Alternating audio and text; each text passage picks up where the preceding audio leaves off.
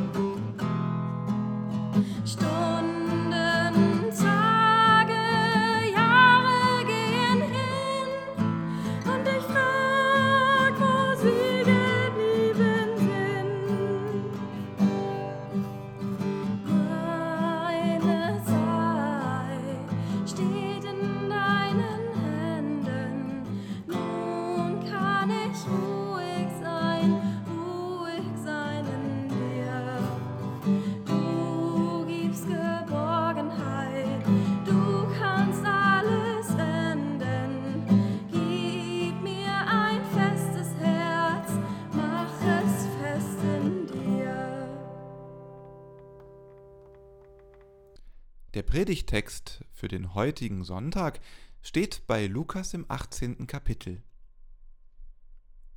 Er sagte aber zu einigen, die überzeugt waren, fromm und gerecht zu sein, und verachteten die anderen dies Gleichnis. Es gingen zwei Menschen hinauf in den Tempel, um zu beten. Der eine ein Pharisäer, der andere ein Zöllner. Der Pharisäer stand und betete bei sich selbst so. Ich danke dir, Gott, dass ich nicht bin wie die anderen Leute, Räuber, Ungerechte, Ehebrecher oder auch wie dieser Zöllner. Ich faste zweimal in der Woche und gebe den Zehnten von allem, was ich einnehme. Der Zöllner aber stand ferne, wollte auch die Augen nicht aufheben zum Himmel, sondern schlug an seine Brust und sprach Gott, sei mir Sünder gnädig. Ich sage euch, dieser ging gerechtfertigt hinab in sein Haus, nicht jener. Denn wer sich selbst erhöht, der wird erniedrigt werden, und wer sich selbst erniedrigt, der wird erhöht werden. Schon gesehen, wer heute in der Kirche sitzt? Ein Blick nach rechts. Aha, und einer nach links. Auch gut. Wer sitzt vor mir? Wer heute hinter mir? Oh, auch Jugendliche sind diesmal da. Ach, wenn das doch immer so wäre. Denkt da jemand? Fast zwei Jahre lang muss ich hier fast jeden zweiten Sonntag sitzen. Denkt eine andere. Eltern sitzen da auch. Da denkt schon wieder jemand. Na, die habe ich auch schon lange nicht mehr gesehen, könnten sich hier auch ruhig öfter blicken lassen. Und ein Vater denkt. Na ja, schaden kann dem Jungen der Konfirmandenunterricht ja nicht.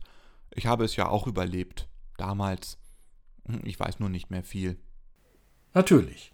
Da sitzen ja auch die, die so oft es geht am Sonntag in der Kirche sind. Und da ist jemand, der mal woanders den Gottesdienst erleben will. Schon wieder eine Denkerin. Ich habe meine Unterschriftskarte vergessen. Da muss ich den Gottesdienstbesuch auf ein Stück Papier bescheinigen lassen, sonst zählt der Gottesdienstbesuch heute nicht. Und einer freut sich aufs Mittagessen. Ein anderer denkt an die ersten Schultage und daran, dass er hoffentlich im Klassenraum etwas näher bei ihr sitzt. Und eine fragt sich schon jetzt, wie sie das alles wieder schaffen soll. Schule, Verein, Hausaufgaben, Konfirmandenunterricht, Freunde.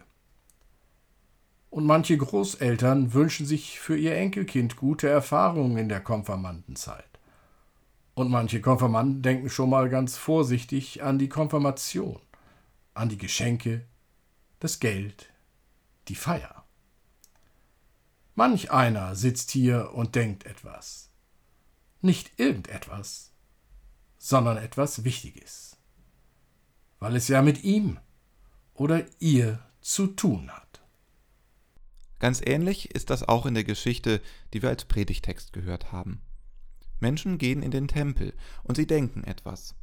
Zum Beispiel der eine, der ist so oft es geht im Tempel, ein Pharisäer.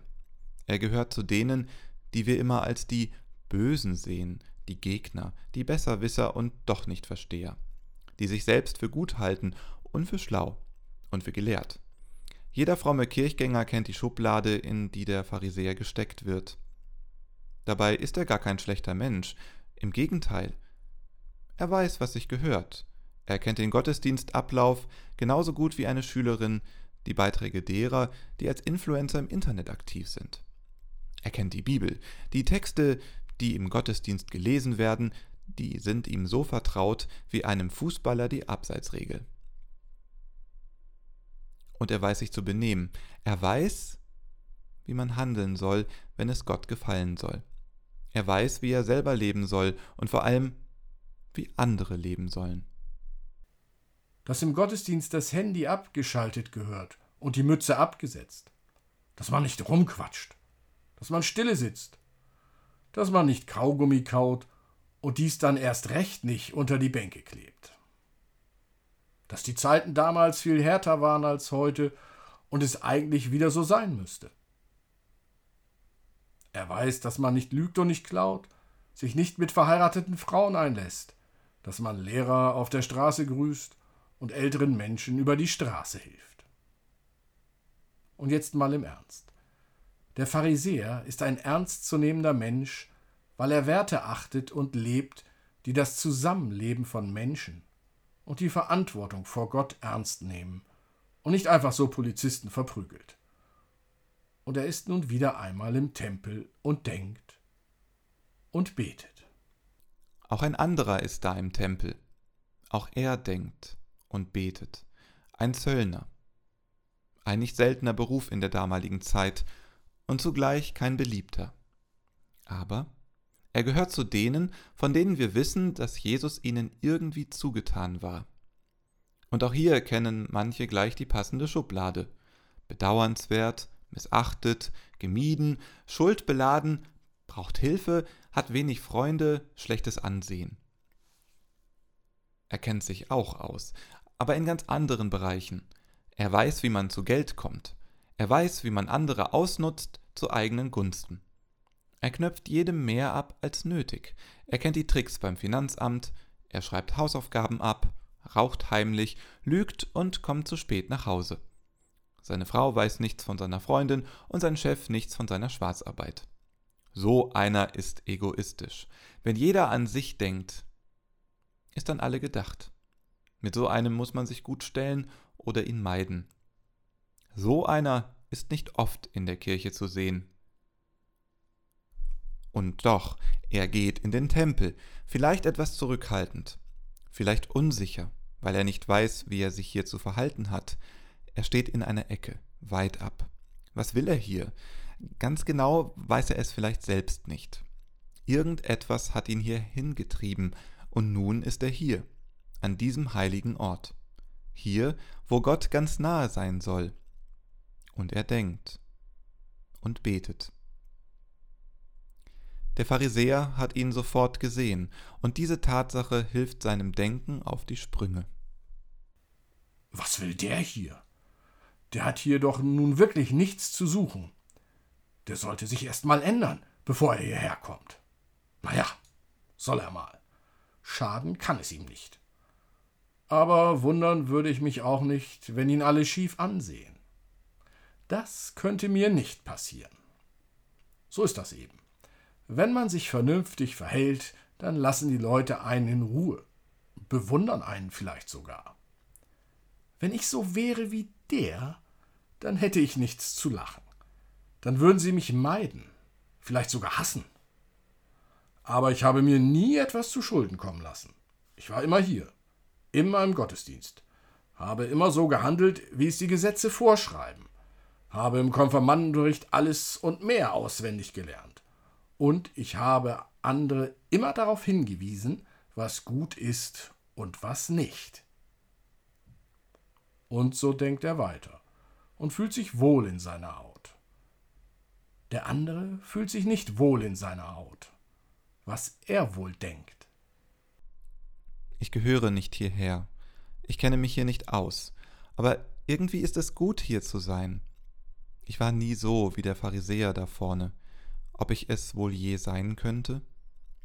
Was ich getan habe und tue, ist nie gerecht, nie hilfreich für andere, ich denke nur an mich. Das lief immer ganz gut, aber ob ich zufrieden damit bin, ob Friede in mir ist? Ich weiß es nicht. Die Menschen, mit denen ich zu tun habe, sind für mich Geschäftspartner. Nichts weiter. Sie wollen nichts mit mir zu tun haben. Glücklich bin ich nicht. Wenn ich nur wüsste, wie das alles anders werden könnte. Der Pharisäer hat's leicht, er kennt nichts anderes, als angesehen und bewundert zu werden. Er ist ein Vorbild. Ich nicht. Ich kann und ich möchte nicht so sein wie dieser da vorne. Aber das eine hat er mir voraus. Er ist Gott nahe. Und so denkt er weiter. Und er fragt sich, ob er mit Gott sprechen kann. Er versucht zu beten, obwohl er es nie gelernt hat. Es ist nie leicht zu sagen, der eine ist so und der andere so. Ich bin so wie der und die ist so wie die andere. Und so ist nicht jeder Mensch wie dieser Pharisäer. Aber das eine mag wohl stimmen. Ein paar von den Gedanken des Pharisäers sind wohl in jedem und jeder, sind wohl jedem und jeder irgendwie nahe. Zu wissen, dass man etwas richtig macht, Vorbild sein zu wollen für andere, etwas besser wissen und auch besser machen. Zu denken, gut, dass ich nicht so bin wie der. Oder was will denn der hier? Oder diese kleine innere Party. Ich habe die Hausaufgaben richtig gemacht und der hat sie erst gar nicht gemacht, weil er sie nicht kapiert. Oder meine Klamotten sind um Klassen besser als die von der da. Wer von sich sagt, dass er solche Gedanken nicht kennt, der ist sich selbst gegenüber nicht ehrlich. Dabei hilft es aber, das besser zu verstehen, was in dem Pharisäer in der Geschichte vorgeht. Und auch das, was in dem anderen vor sich geht, ist nichts Unbekanntes. Das Gefühl, sich auf Kosten anderer zu amüsieren, kann manchmal ganz schön sein. Und einmal andere die Aufgaben für sich erledigen lassen, kann auch mal ganz bequem sein. Und ein bisschen mogeln, ein bisschen schummeln, ein Hauch von Unwahrheit hat auch noch keinem geschadet, oder? Die eigenhändig verlängerte Mittagspause, die privaten Kopien, das bisschen schlechte Gerede, um selber besser dazustehen, und drei Bier vom Autofahren können doch nun auch nicht so schlimm sein, oder? Und doch wird man irgendwie das Gefühl nicht los, damit nicht ganz glücklich zu sein, damit nicht zufrieden zu sein, keinen Frieden zu haben. Und dann wünscht man sich manchmal doch ein bisschen mehr Zuneigung, ein bisschen mehr Nähe, ein bisschen mehr Liebe. Vielleicht ein bisschen mehr Nähe zu Gott, damit alles anders wird. Wer sagt, er kennt das nicht, ist dann auch nicht ehrlich zu sich selbst. Dabei hilft es doch auch, das besser zu verstehen, was in dem Zöllner in unserer Geschichte vor sich geht. Der Pharisäer spricht mit Gott. Er betet das, was er denkt. Danke Gott, dass ich nicht so bin wie der da hinten und alle anderen schlechten Menschen. Und er fühlt sich dabei gut. Wenn aber das stimmt, dass nicht jeder Mensch nur gut oder nur schlecht ist, wenn das stimmt, dann hätte sein Gebet besser so lauten müssen.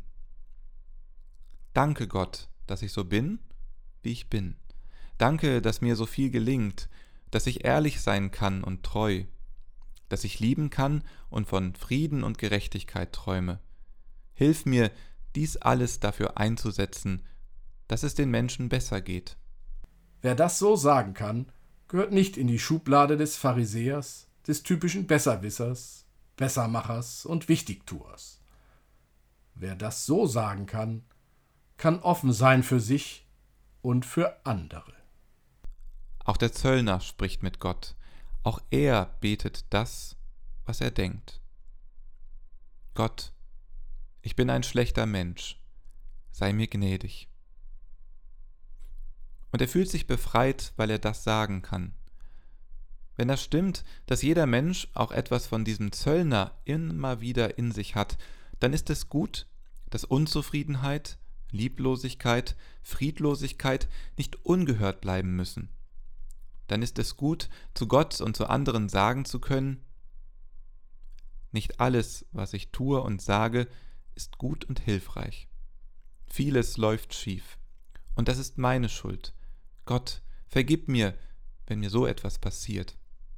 Und wer so etwas sagen kann, gehört nicht in die Schublade des Zöllners, des typischen Egoisten, des Ausnutzers, des Verhassten. Wer das so sagen kann, kann offen sein für sich und andere. Beide Gebete richten sich an den einen Gott, an unseren Gott, der uns so sein lässt, wie wir sind, der uns unsere Stärken schenkt und uns helfen will, unsere Schwächen zu tragen. Ich kann ihn immer wieder neu entdecken und dadurch kann ich mich immer wieder neu entdecken. Die Taufe verbindet uns alle mit Gott, der unsere Schwächen trägt und uns die Stärken schenkt. Und wenn Säuglinge, die getauft werden, die Taufe selbst noch nicht begreifen können, dann müssen sie dies auch gar nicht. Es reicht schon, wenn sie dieses Vertrauen zu Gott in den Eltern und Paten erkennen. Wenn diese ihnen zeigen, dass sie wissen, ich kann immer wieder zu Gott sagen, Danke Gott, dass ich so bin, wie ich bin. Vergib mir, wenn ich Fehler mache. Amen.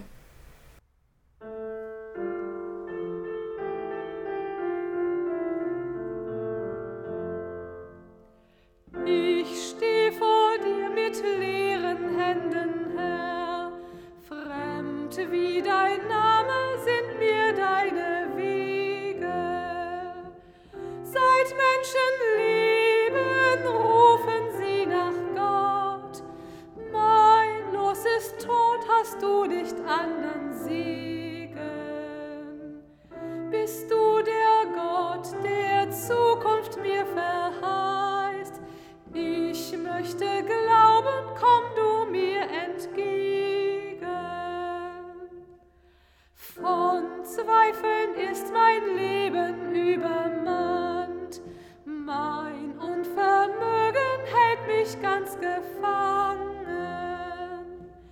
Hast du mit Namen mich in deine Hand, in dein Erbarmen fest mich eingeschrieben.